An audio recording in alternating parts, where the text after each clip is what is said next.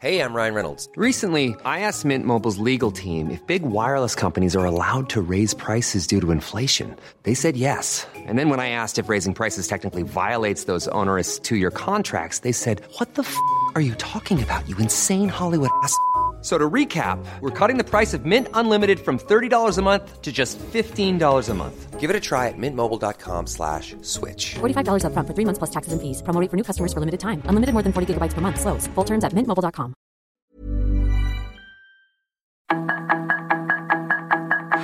Tarde a tarde, lo que necesitas saber de forma ligera con un tono accesible. Solórzano, el referente informativo.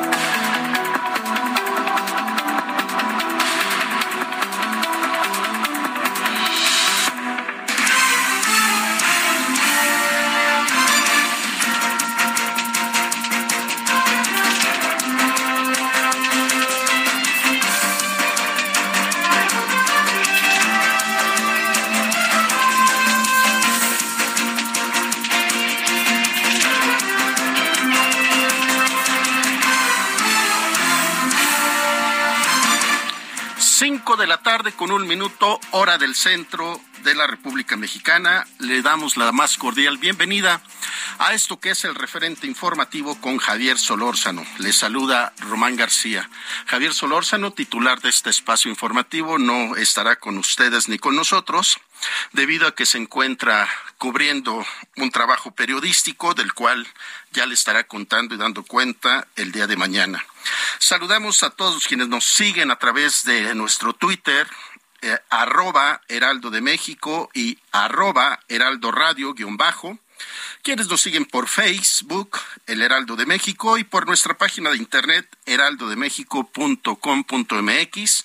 Muy buenas tardes y también saludamos a quienes nos siguen por el 98.5 de FM aquí en la Ciudad de México y quienes están en la cadena nacional del Heraldo Radio en todo lo largo y ancho de la República Mexicana.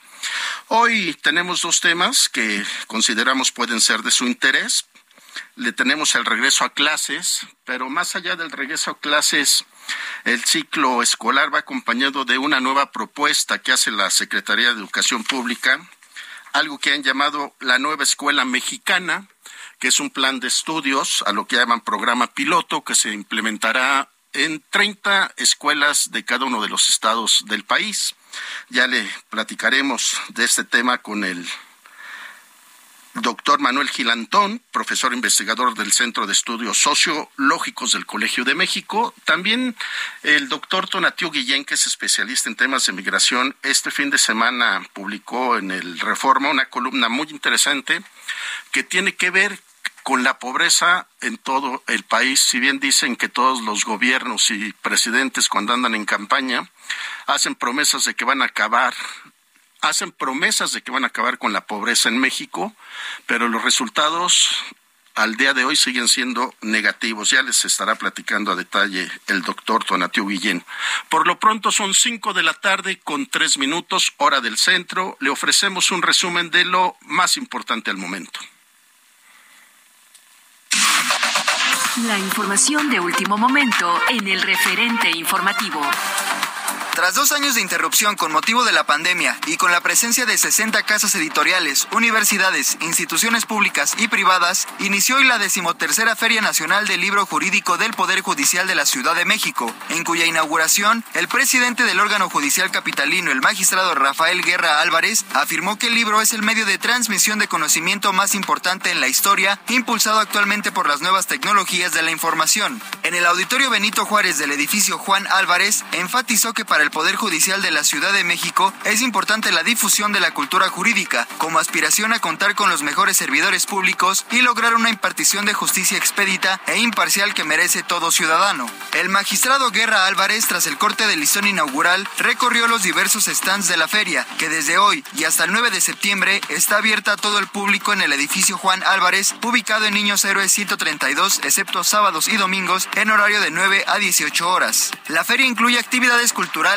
conversatorios, conferencias y diversas presentaciones de libros, entre estas la de Laura Mediación, una alternativa viable para la solución de conflictos del magistrado del Tribunal Superior de Justicia de la Ciudad de México, Manuel Díaz Infante de la Mora, prologado por el ministro de la Suprema Corte de Justicia de la Nación, Juan Luis González Alcántara Carrancá.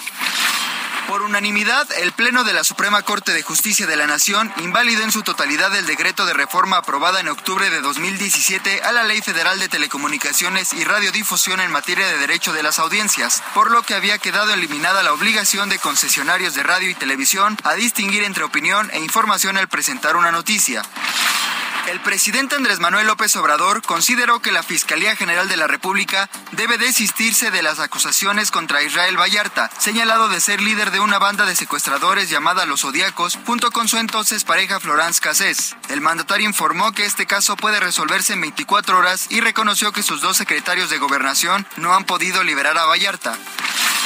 La normal rural de Ayotzinapa lamentó la muerte del señor Ezequiel Mora Chora, padre de Alexander Mora Venancio, uno de los 43 estudiantes desaparecidos durante la noche del 26 de septiembre del 2014, quien sufrió un infarto en un hotel del municipio de Tepecuacuilco, en la región norte de Guerrero. El señor Mora Chora murió a pocas horas de acudir a la cabecera municipal de Iguala, donde participó en una marcha convocada por familiares y amigos del exalcalde José Luis Abarca Velázquez y su esposa María de los Ángeles Pineda Villa.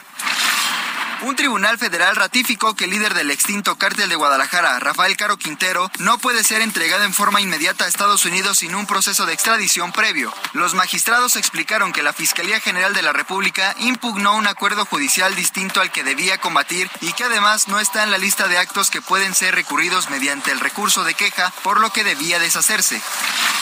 Zacatecas registró diferentes hechos de violencia la noche del domingo a consecuencia de la irrupción violenta de civiles fuertemente armados sobre la carretera federal 45 en el municipio de Fresnillo. Asimismo, se confirmaron balaceras con la quema de viviendas y el asesinato de al menos un hombre en comunidades de este municipio. A consecuencia de los hechos de violencia ocurridos durante las últimas horas, varias escuelas han suspendido actividades académicas para este lunes. Entre las instituciones que han tomado esta medida se encuentran la Universidad Autónoma de Zacatecas y el Instituto Politécnico Nacional en el nivel superior.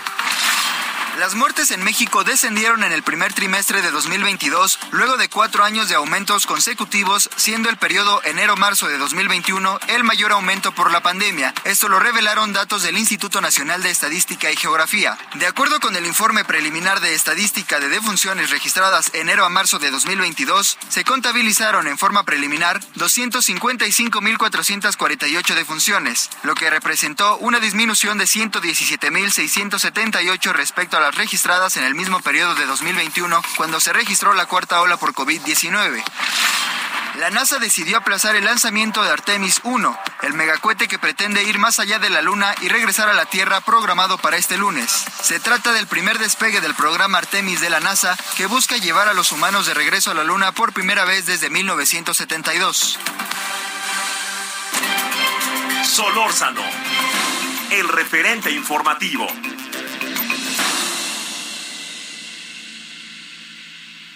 Soriana, compra uno y lleve el segundo al 70% de descuento en todas las mayonesas McCormick, Heinz, Kraft, La Costeña y en purés de tomate, galletas Gamesa, pastelitos marinela y en todos los bollos. Sí, lleve el segundo al 70% de descuento. Soriana, la de todos los mexicanos. Agosto 29. Aplica restricciones.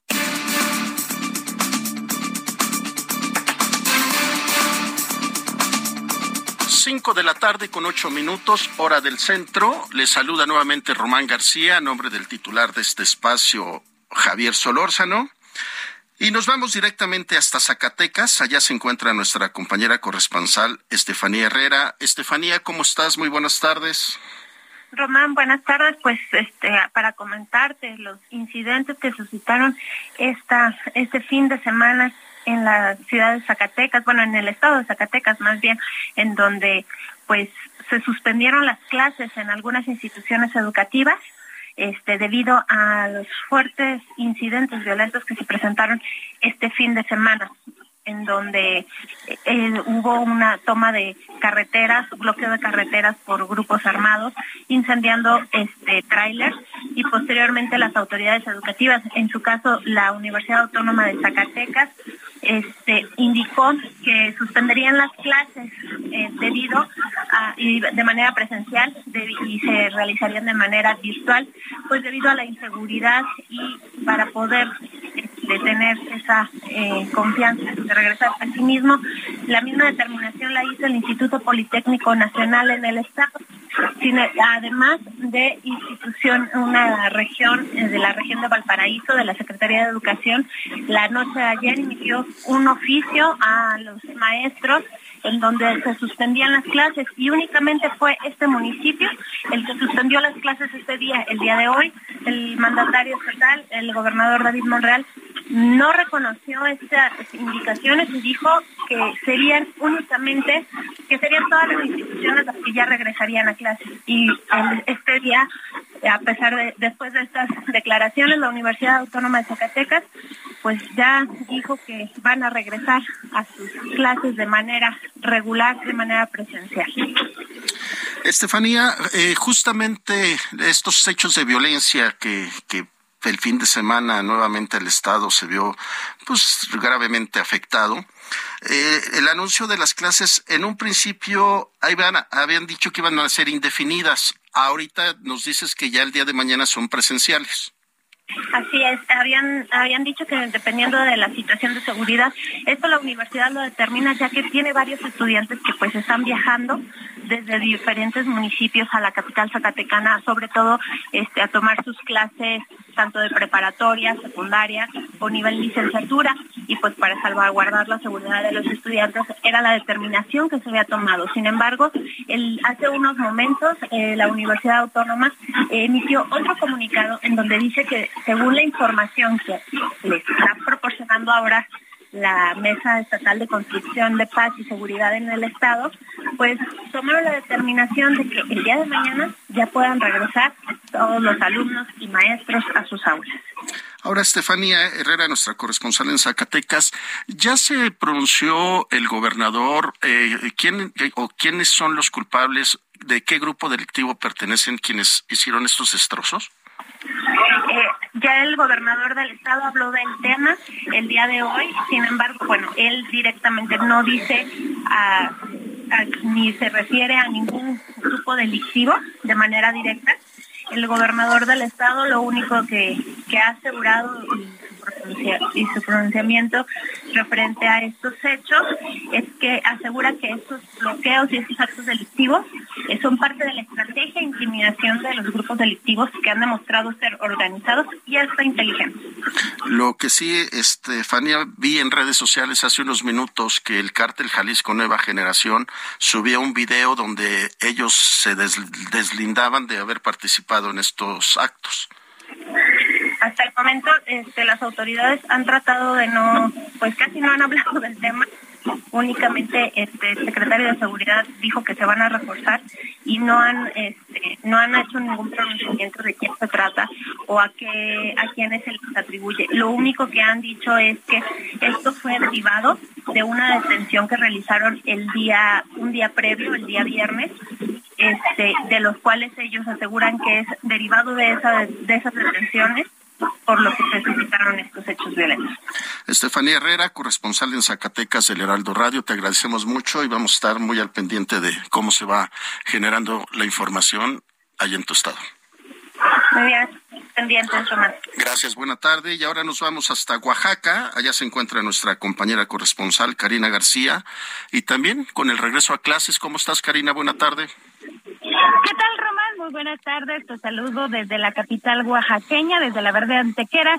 Y efectivamente comentarte que este día pues, arrancó el ciclo escolar 2000, 2022-2023 en donde pues el gobernador del estado dio un saludo y deseó el éxito a los niños y niñas de Oaxaca. Sin embargo, déjame comentarte que un grupo de padres de familia pues se manifestó en este marco en la escuela primaria España, aquí en la capital oaxaqueña, en donde pues exigieron clases presenciales y es que denunciaron a los directivos de esta institución educativa de negarse pues a iniciar con estos cursos en eh, pues las aulas. En este sentido, los padres de familia aseguraron que el director Joaquín Solano Moguel pues únicamente ha violentado los derechos de las niñas y los niños al impedir regresar a las aulas para tomar clases completas y socializar con otros niños y niñas. Algunos padres de familia pues reventaron contra el director al señalar que muchos de ellos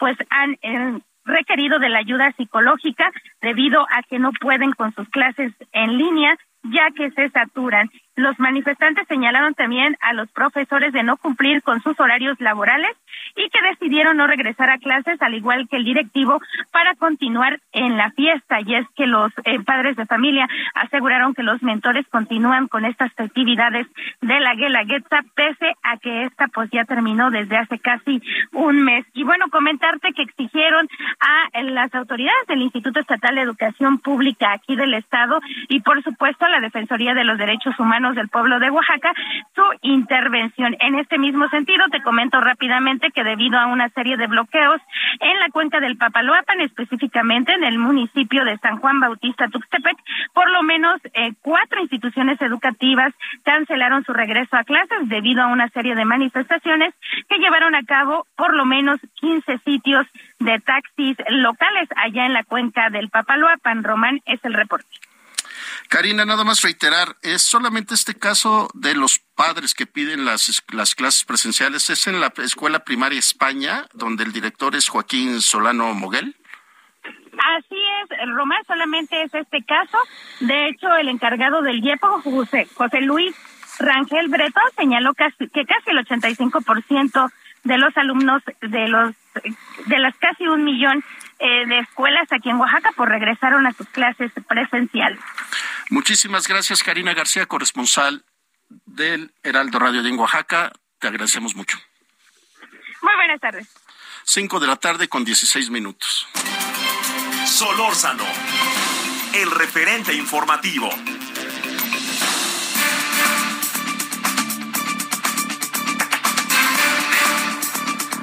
Cinco de la tarde con 16 minutos y a nombre del titular de este espacio, Javier Solórzano, le doy la bienvenida al doctor Manuel Gilantón, profesor investigador del Centro de Estudios Sociológicos del Colegio de México. Doctor, muchas gracias por tomarnos la llamada. Al contrario, Román, muchas gracias a ti. Y le, le, distraemos ahí en su agenda de trabajo, doctor, para lo siguiente. Hoy inician el, el, regreso a clases acompañado de un programa piloto que llaman la nueva Escuela Mexicana. Doctor Gil Antón, ¿de qué se trata esto? Eh, bueno, el, el, en la decisión que ha tomado la autoridad educativa, hoy que inician los cursos del ciclo 2022-2023, se llevará junto con el programa normal, con el programa que está establecido, en cada estado de la República, creo que en algunos más, pero al menos en 30 escuelas, se llevará, digamos, lo que se llama una prueba piloto, es decir, poner a prueba la nueva propuesta del marco curricular 2022 y los planes de estudio. Esto creo con el fin de que al final del año se pueda comparar en primero de preescolar, primero de primaria y primero de secundaria si esta propuesta funcionó, si esta propuesta genera mejores condiciones de aprendizaje, si la propuesta que actualmente se está haciendo es superior en su, digamos, en generar condiciones para el aprendizaje. Entonces estamos ante la, antes de digamos, extrapolar a, toda, a todo el país este nuevo plan, eh, se está haciendo esta, esta prueba piloto. En, en, general, yo creo que es como la autoridad lo piensa, es decir, eh, al final de este ciclo se podrá comparar en primero de preescolar, primero de primaria y primero de secundaria, insisto, eh, si este programa eh, funcionó, que a diferencia del actual, eh, no se llevará a cabo a digamos, orientado por asignaturas, sino por eh, áreas del conocimiento y por una serie de, cambios, ¿no? Como aprender a partir de problemas, no aprender, no aprender a partir de, eh, digamos, asignaturas aisladas.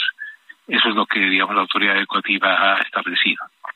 Así es, doctor Manuel Gilantón. Eh, y este programa que lo llaman piloto, eh, ¿En qué tiempo se debe de dictaminar si está dando resultados? Porque, como bien lo dice usted, al parecer empieza con 30 escuelas por cada uno de los estados del país. Sí. Eh, desde mi punto de vista, e incluso siendo consistentes con lo que propone el plan, que entre otras cosas es, complejo lo que se propone, ¿no? Ya es, es materia de, discusión y de debate aún. Pero eh, el, plan propone que distingamos los tres grados de preescolar como una primera fase, los dos primeros de primaria como una segunda, tercero y cuarto como una tercera, quinto y sexto como una cuarta y luego la secundaria como una quinta fase.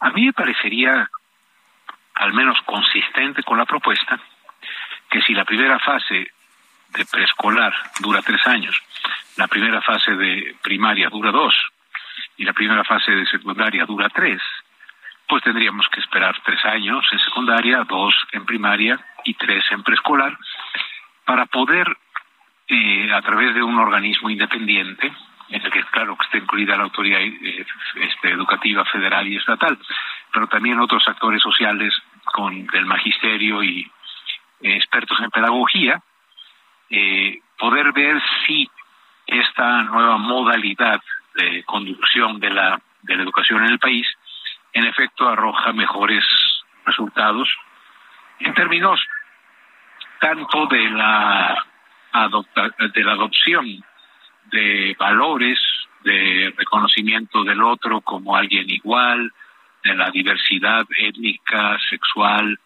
eh, del no ser clasista etcétera y además pues en términos del conocimiento de la lectoescritura del cálculo etcétera no entonces a mí me parece que no es conveniente por la propia coherencia del, del programa que proponen dividido en fases hacer una evaluación a la mitad de la fase de primaria y a un tercio de las fases de preescolar y de secundaria. Me parece que no habrá elementos para poder hacer la comparación.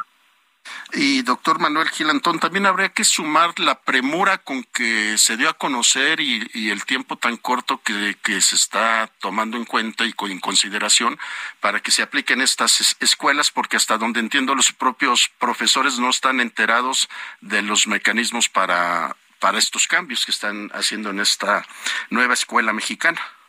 Sí, esta parece ser una tradición deplorable del sistema educativo mexicano, no solamente en este caso. Eh, casi cada sexenio, Román, la las, las administraciones sexenales ponen, por ejemplo, comparemos el sexenio pasado con el presidente Peña Nieto y ahora con el presidente Andrés Manuel López Obrador, pues digamos, harán este pilotaje ahora un año y en el último iniciarían su nuevo modelo educativo. Exactamente igual como hizo Peña. En el último año se propuso el nuevo modelo educativo. Y en ambos casos, y en casos anteriores, cuando se decidió, por ejemplo, eh, pasar a de, tiempos de Luis Echeverría, ya casi antidiluvianos para ustedes que son jóvenes, para nosotros parte de nuestra vida, cuando se cambió de asignaturas a áreas de conocimiento, pues el magisterio está acostumbrado y lamenta, aunque sea acostumbrado es muy lamentable, que se suponga que con una semana o dos al principio, una semana en medio y otro periodo al final, pues se pueden cambiar tradiciones, se pueden cambiar eh, formas de hacer las cosas como si el magisterio fuese de plastilina y fuese maleable a, digamos, a contentillo o por voluntad del poder central o de los poderes estatales. Entonces, ¿hay premura? Sí, pero hay, desgraciadamente, aunque el presidente Andrés López Obrador diga que no son iguales, pues en este caso son muy similares los arranques de las nuevas propuestas se hacen al final del sexenio y se hacen pues sin las condiciones debidas de preparación del magisterio.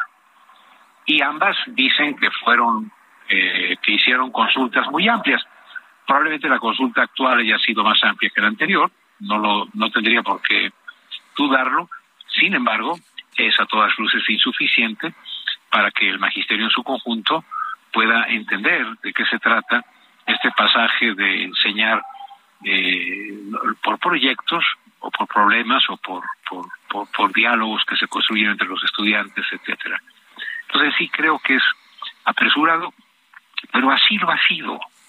Es decir, nosotros tenemos un problema en la educación en general eh, con este sistema sexenal, porque en vez de que la política educativa sea una política de Estado que piense en la próxima generación de mexicanos, es una política de gobierno sexenal que lo que busca es influir en la próxima elección, no en la próxima generación.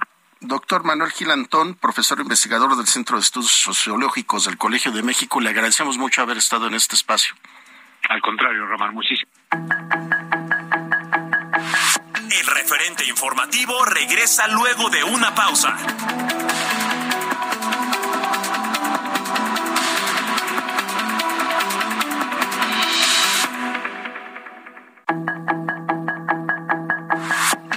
De regreso con el referente informativo.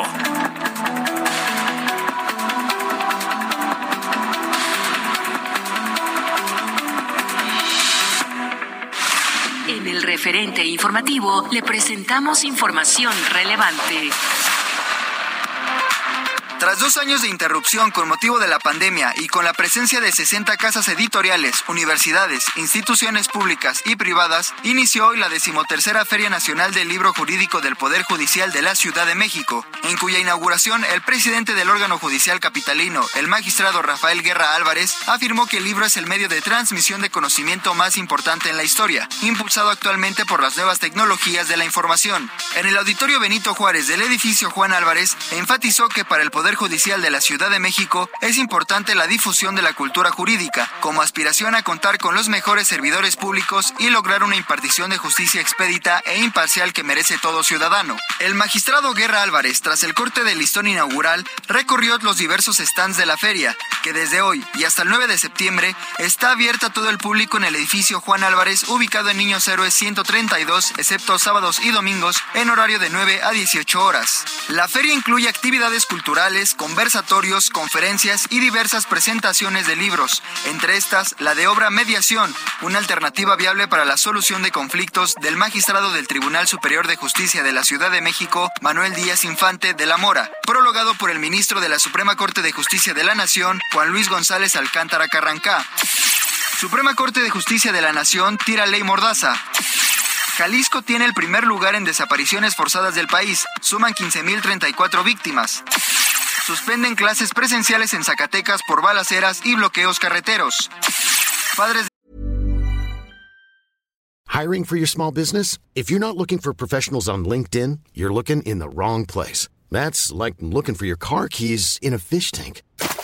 LinkedIn helps you hire professionals you can't find anywhere else, even those who aren't actively searching for a new job but might be open to the perfect role. In a given month, over 70% of LinkedIn users don't even visit other leading job sites. So start looking in the right place. With LinkedIn, you can hire professionals like a professional. Post your free job on linkedin.com slash people today. Familia de Escuela de Oaxaca exigen clases presenciales para sus hijos. Maestros enfrentan un regreso a clases con deficiencias y rezagos, asegura México Evalúa. Delfina Gómez se despide de la SEP, Leticia Ramírez asumirá su cargo el próximo primero de septiembre. Hoy regresaron a clases más de 29 millones de estudiantes en el país. Gobierno de Joe Biden exige a gobernadores permitir abortos para madres en riesgo. NASA cancela el lanzamiento de misión Artemis 1, cohete con el que buscan regresar a la Luna. Emprendedores, consultores, proveedores e inversionistas, todos reunidos este 2 y 3 de septiembre en Expo Franquicias Guadalajara, las franquicias más exitosas del mercado en una sola sede. Regístrate en www.expofranquiciasguadalajara.com y vive la experiencia. Hashtag Expo Franquicias Guadalajara 2022. Conferencias y más al registrarse. Solórzano, el referente informativo.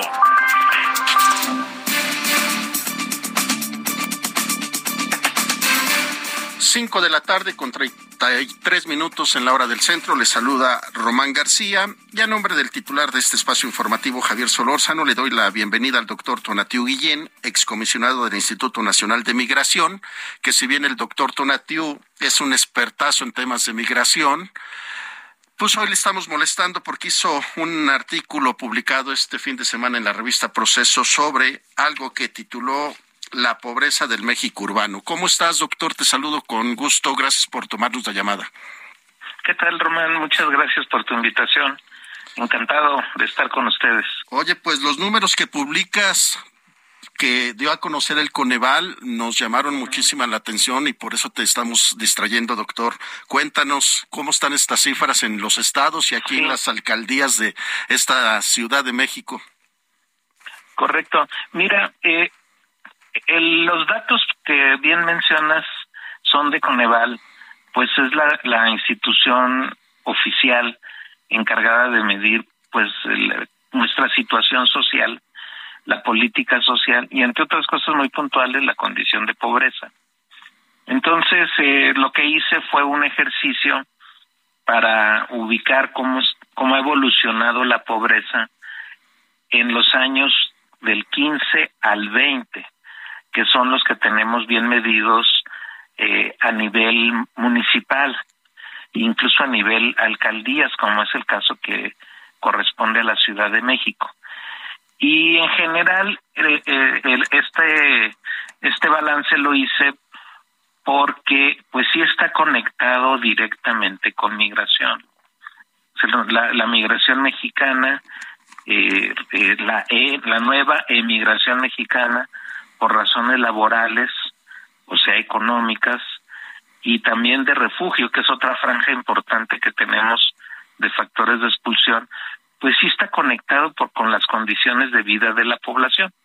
Para decirlo muy simple, si empobrecemos, pues vamos a buscar alternativas, entre otras, nuevamente, eh, emigrar y ir a Estados Unidos y buscar eh, ingresos para, para las familias. Entonces, así de, sencillo está el planteamiento. Y, y los resultados son los que son muy eh, interesantes, unos francamente dramáticos, otros poquitos positivos, buenos, pero entre los difíciles está que, que seleccione una muestra de todas las alcaldías y luego todas las capitales de los estados, lo cual nos da pues 47 casos y de ellos casi la gran mayoría aumenta su pobreza en el periodo. Y dentro de este conjunto, las alcaldías de la Ciudad de México, todas, pero todas, este, aumentan el número de pobres, la proporción de pobres. Eh, incluso casos que ya eran muy positivos en número de, de proporción de pobreza, como eran Miguel Hidalgo o Benito Juárez, pues aumentan también, a pesar de que tenían pocos pobres, aumentan. Miguel Hidalgo, por ejemplo, este que tenía 7.1% de población en pobreza, casi duplica ese 7.1 y brinca a 13.5. Entonces, estamos hablando de una situación difícil que es todavía más complicada en alcaldías que ya tenían un número importante de pobres, de, de personas en situación de pobreza, para decirlo de manera más apropiada. Casos, por ejemplo, Magdalena Contreras y Álvaro Obregón o Iztapalapa, que ya el número de personas en pobreza era importante, pues aumentan notablemente, dan un super salto. Eh, por ejemplo, Magdalena Contreras de 32% a, a más de 42%, Álvaro Obregón de 27 a más de 37. Entonces, este, este periodo pues sí es un periodo económicamente difícil. Eh, eh, este cierre de los del 15 al 20 pues nos nos nos agarra en una en un escenario pues de, de una pobreza que no solo no se corrige sino que incrementa notablemente y, y te reitero está conectado con que justo a partir de mediados del 20 empezamos otra vez a buscar alternativas en los Estados Unidos. Eso, eso a grandes rasgos es el ejercicio, Román, y, y lo hice pues con todas las otras este, eh, ciudades capitales, municipios capitales. Eh, en, en la mayoría, te reitero, hay deterioros, en unos este, grandes, como es el caso de las alcaldías de la Ciudad de México. En otros no tanto, pero pues ahí sí hay esa, esa curva negativa. Y hay unos pocos casos de este conjunto que pues sí hay que ponerles estrellita. Por ejemplo, Morelia redujo su proporción de pobres, la escala también, Mexicali, de hecho la península de Baja California en conjunto reduce, aunque solo menciona en el artículo a, a Mexicali, incluso Oaxaca, el municipio de Oaxaca también tiene pues una reducción del 5%, lo cual en el contexto pues es muy bueno. Pero en, en el balance, pues el, la, la, la conclusión así rápida pues son dos. Una que nos estamos empobreciendo en ese periodo y casi pues podemos apostar que los nuevos resultados de pobreza que tengamos eh, próximamente por Coneval pues ya van a sumar el efecto de la pandemia y de la crisis y no hay que este arriesgar mucho para apostar de que vamos a encontrarnos con datos peores para el 22. Entonces, ese es el balance a, a grandes trazos. Hay casos positivos, como acabo de comentar, pero pues también otra de las conclusiones es que al final, cada alcaldía y cada municipio debiera tener un programa integral, directo, cotidiano, preciso, de, corregir las condiciones de pobreza de su población, pero en, así en este recorrido, pues si les preguntáramos a cada municipio o alcaldía dónde está ese programa, cuál es la estrategia, cuáles son los objetivos, creo que sería una pregunta muy incómoda y, y no tendríamos las respuestas. Ese, ese, ese creo que es el panorama general, lamentablemente, Román. Y es que, como bien lo dices, doctor Tonatiuh, pues iban de la mano efectivamente eh, eh, los índices de pobreza en todo el país con la migración, porque si tus condiciones de vida no son las óptimas o estás en una situación, perdón la expresión, de convivencia familiar precaria con necesidades, pues ¿qué es lo que buscas? Pues tratar de irme al otro lado, ¿no? Sí, hay, hay un hay un deterioro. Yo creo que eso es lo que yo andaba también este tratando de sistematizar de por qué eh, los factores sociales, cuáles eran, en qué entorno, nos explican que entre mayo y junio del 20 se rompiera una tendencia muy estable que tuvimos por más de 10 años de una emigración, llamémosle tranquila, de números muy bajos, pasiva, y de repente en el 20, en mayo, junio, empezamos otra vez a emigrar. Entonces esto lo que podemos llamar es el piso social que nos explica que sí hay la necesidad clara y abierta de las familias de buscar alternativas. En unos lugares notablemente de manera más intensa que otros, pero el hecho general común compartido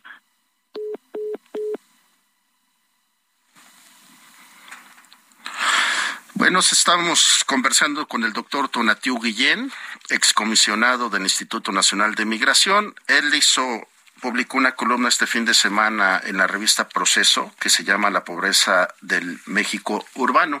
Y como bien lo escuchábamos, los números de crecimiento en todo el país no son nada positivos. Y ya tenemos nuevamente al doctor Tonatiu Guillén. Y yo, doctor, quisiera resaltar a lo que iba a comentar ahorita. Son datos del 2015 al 2020 y en alguno de los de los de las líneas que escribiste resaltabas que no estamos considerando estos dos años de pandemia que seguramente ayudan a que los números sean más altos. Sí, la, te comentaba que no hay que eh, tomar muchos riesgos para apostar de que los números que tengamos sobre el año 21 y 22 pues van a ser todavía más. Entonces, eh, ya de conjunto esta mirada, pues nos obliga a, a, revalorar lo que estamos haciendo con relación ya directamente a, las condiciones de pobreza de la población y también directamente a, a relacionar y evitar la relación de estas condiciones de pobreza como y su conversión en factores para migrar. Entonces, ese análisis es el que hay que hacer ya ahora muy fino para cada caso, para cada, para cada alcaldía, para cada municipio. Y, y te reitero, me, me, después de este recorrido, pues me da la impresión de que los municipios ni las alcaldías tienen un programa claro, sistemático, que vaya a atender estos factores de pobreza y que y que por lo mismo sean pues uno de los elementos que no solo mejoren la condición de vida de las personas, sino que entre otras consecuencias pues evite la necesidad de andar buscando en otro país alternativas que debiéramos tener en México. Y es que doctor Tonatiu Guillén, este también resaltar que todos nuestros las promesas de campaña de los de los candidatos es la base fundamental es acabar con la pobreza y lo vemos ahora pues en esta administración que todos los días nos dice que trabajan para los pobres y los números que vemos nos dicen lo contrario, sin lugar a dudas, doctor Tonatiu Guillén. Pues, pues estamos haciendo el foco mal. O sea, no, no dudo de la intención, no dudo que haya el interés, pero la ruta escogida pues no es la que está siendo eficiente. O sea, los datos duros están diciendo otra cosa. Y, y en algunos lugares con más crudeza, en otros menos. Y, y ya para terminar los cuadros difíciles, por ejemplo, un, un, municipio como el de Cancún, Benito Juárez, allá en Quintana Roo, que tiene el, el extremo de lujo y del y de lo lo, lo súper desarrollado y lo súper elegante y lo sensacional del turismo, pero al lado población que pasó de 27.7% de proporción en condición de pobreza a 38% en condición de pobreza. Entonces no, no, no podemos pensar en un desarrollo cuando existen estas situaciones bipolares o mismo en la Ciudad de México. La Ciudad de México tiene enormes capacidades. Si hay alguna ciudad que tiene capacidades para transformarse, evolucionar y generar otras condiciones, pues es esta. Entonces no es que no haya eh, capacidades económicas o, o, intelectuales o, o para metodológicas para construir alternativas, sino que francamente estamos haciendo malas cosas. Y eso es lo que habría que asumir eh, para pues realmente empezar a corregir en serio. Y bien lo dices, doctor Tanatio Guillén, estamos haciendo mal las cosas porque a pesar de que resaltas que Morelia, Mexicali y Oaxaca, por, por dar un ejemplo, son los que menos crecimiento de pobreza han tenido, no porque estén haciendo lo ideal. No, pero hubo condiciones locales, económicas, seguramente también de gobierno, seguramente algunas que, que salieron este, afortunadamente bien, pero son casos que redujeron pobreza. Los, los municipios de la península de Baja California ya no están aquí todos en, en el cuadro que hice, pero salvo Los Cabos, que es otro caso en donde hay el, lujo máximo, el, el, salvo Los Cabos que, que tiene el lujo máximo, las capacidades máximas, y al lado crecen más y más los pobres las, las, las personas en condición de pobreza. Entonces, esas paradojas y esos contrastes, pues solo, solo están, nos, están diciéndonos que, que no hay un encuentro entre riqueza y crecimiento económico y del otro lado el bienestar de la población. Eso es estar haciendo las cosas mal. Y lo mismo sucedió en, en Cancún, en Benito Juárez, que también es un caso complicado es este un, un escenario que debiéramos estar corrigiendo. En Puerto Vallarta, imagínate Puerto Vallarta, con toda su capacidad económica, su crecimiento, su, su lujos así de plano, para decirlo claro, en infraestructura de super primer mundo, y al lado pues también crecieron la proporción de personas en condición de pobreza, pasan del 26.4 al 35.4.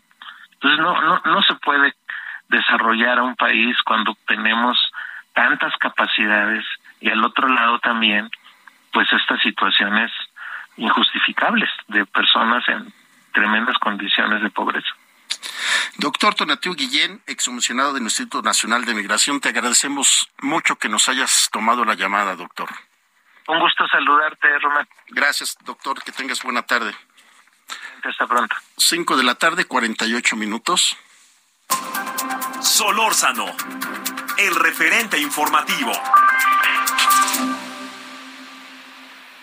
En Soriana sabemos lo que te gusta. Aprovecha un 70% de descuento en ropa de primavera para toda la familia y hasta un 50% de descuento en gran variedad de artículos del departamento de hogar. Sí, hasta un 50% en artículos de hogar. Soriana, la de todos los mexicanos. Agosto 29. Consulta códigos seleccionados. Aplica restricciones. 5 de la tarde con 49 minutos hora del centro. Le saluda nuevamente Román García y le doy la bienvenida a nuestro compañero Misael Zavala que estuvo desde muy temprano ahí en la conferencia mañanera de nuestro presidente Andrés Manuel López Obrador. ¿Cómo estás, Misael? Román, te saludo, saludo también al auditorio. Efectivamente, pues desde la conferencia de prensa mañanera, el presidente Andrés Manuel López Obrador dio el banderazo de inicio al ciclo escolar 2022-2023 a casi 26 millones de niños, niñas, adolescentes, así como docentes que hoy pues arrancaron ya las clases. El Ejecutivo Federal se enlazó desde la mañana a las escuelas de la Ciudad de México, Sinaloa y Chiapas para el regreso a clases. Incluso la jefa de gobierno de la Ciudad de México, Claudia Sheinbaum, pues también le tocó este enlace y ella transmitió desde la escuela Benito Juárez en la alcaldía Cuauhtémoc y reportó que 1.2 millones de niños y niñas regresan a clases en la Ciudad de México, así como 300 mil estudiantes de escuela superior y 46 mil maestros que ya están basificados. Y aún como secretaria de Educación Pública, eh, Román, pues Delfina Gómez Álvarez se presentó en la conferencia de prensa matutina para dar un informe del ciclo escolar y los 18 meses en los que ha estado al frente de la dependencia federal. La funcionaria federal detalló que son 24 millones de alumnos de educación básica pública y privada los que hoy regresaron ya a las aulas, así como 1.9 millones de docentes en 232 mil escuelas. También te comento, Román, pues que hoy con una voz entrecortada, la, eh, pues, la secretaria de Educación Pública, Delfina Gómez, se despidió ya de esta función, ya que pues el primero de septiembre entrará Leticia Ramírez Amaya a este encargo. Román, hasta aquí la información. Mi querido Misael, pues la secretaria de Educación Pública ya se despidió hoy, pero sigue firmando memorándums y ella va a seguir teniendo hasta el día 31 las decisiones de la Secretaría de Educación Pública. Efectivamente, Román, hasta el 31 eh, de este mes, de este de agosto, pues estaría ya firmando documentos a partir del primero de septiembre, según lo que informó el mismo presidente Andrés Manuel López Obrador, será Leticia Ramírez Amaya la que estaría ya eh, pues al cargo de esta Secretaría de Educación Pública. Misael, te agradecemos mucho esta comunicación, que tengas buena tarde. Buena tarde, Román. Un abrazo. Bueno, son cinco de la tarde con cincuenta, casi cincuenta y dos minutos. Mire, allá en Jalisco, nuestra compañera corresponsal Mayeli Mariscal nos reporta lo siguiente. Oficiales de la Comisaría de la Policía Vial, perteneciente a la Secretaría de Seguridad del Estado, implementaron un operativo en calles y avenidas aledañas a los planteles escolares en la zona metropolitana de Guadalajara en todos los niveles como parte de la vigilancia que se sigue en el inicio del nuevo ciclo escolar. Los elementos de la policía vial se desplegaron a pie y en bicicletas, motocicletas y patrullas en las principales avenidas y centros educativos del área metropolitana de Guadalajara con la finalidad de agilizar el tránsito en los entornos, reportándose hasta el momento con ingresos fluidos y sin novedades de relevancia. Ya tenemos a Mayeli. Mayeli, ¿cómo estás? Muy buenas tardes, nuestra compañera corresponsal allá en Jalisco. Hola, ¿qué tal? Muy buenas tardes. Buenas tardes también a todo el auditorio. Pues el día de hoy inició este ciclo escolar en Jalisco, en donde pues uno de los principales retos, además de mantener la presencialidad, eh, con el uso del cubrebocas opcional, por cierto, será el tratar de que se inscriban a los menores que iniciaron algún tipo de trámite y que, bueno, eh, finalmente no terminaron de inscribirse en las escuelas. Y explicaba el secretario de Educación que esto principalmente sucede en el nivel de preescolar, en donde muchos padres de familia consideran que, bueno, no es tan esencial el que cursen estos primeros años de educación. Sin embargo, será parte de los retos que deberán de afrontar las autoridades en este inicio de ciclo escolar. A ver, este, resáltame esto que dices del, del secretario de Educación Pública del ciclo escolar, porque como que me quedé así, ¿será verdad o será mentira? Pues es lo que mencionaban, que tienen todo un registro eh, a través de una herramienta digital y que la Secretaría de Educación en Jalisco ya viene manejando. Es en donde los padres de familia inscriben a sus menores y bueno, ahí es donde tienen toda la base de datos que finalmente de los preinscritos, inscritos y ya con las listas de las escuelas pueden identificar si es que se concluyó con todo el trámite para que puedan asistir los niños, las niñas a estas escuelas. Sin embargo, decía el secretario que el nivel de preescolar en ocasiones es en donde más eh, desertores o menos niños hay porque los padres de familia consideran que este nivel no es tan esencial en general, en el sistema de educación básica se tienen al menos cinco mil menores detectados aquí en Jalisco, que bueno, tanto de preescolar, pero de secundaria eh, también eh, se tiene alguna cifra en donde pues ya deciden no acudir a la escuela. Eh, hay que recordar que con el tema del COVID pues estuvieron impartiendo las clases a distancia y esto pues también les implica un reto. Mayeli, nos vamos de esto que fue el referente informativo. Nos escuchamos el día de mañana. Un abrazo, gracias. Hasta aquí Solórzano, el referente informativo.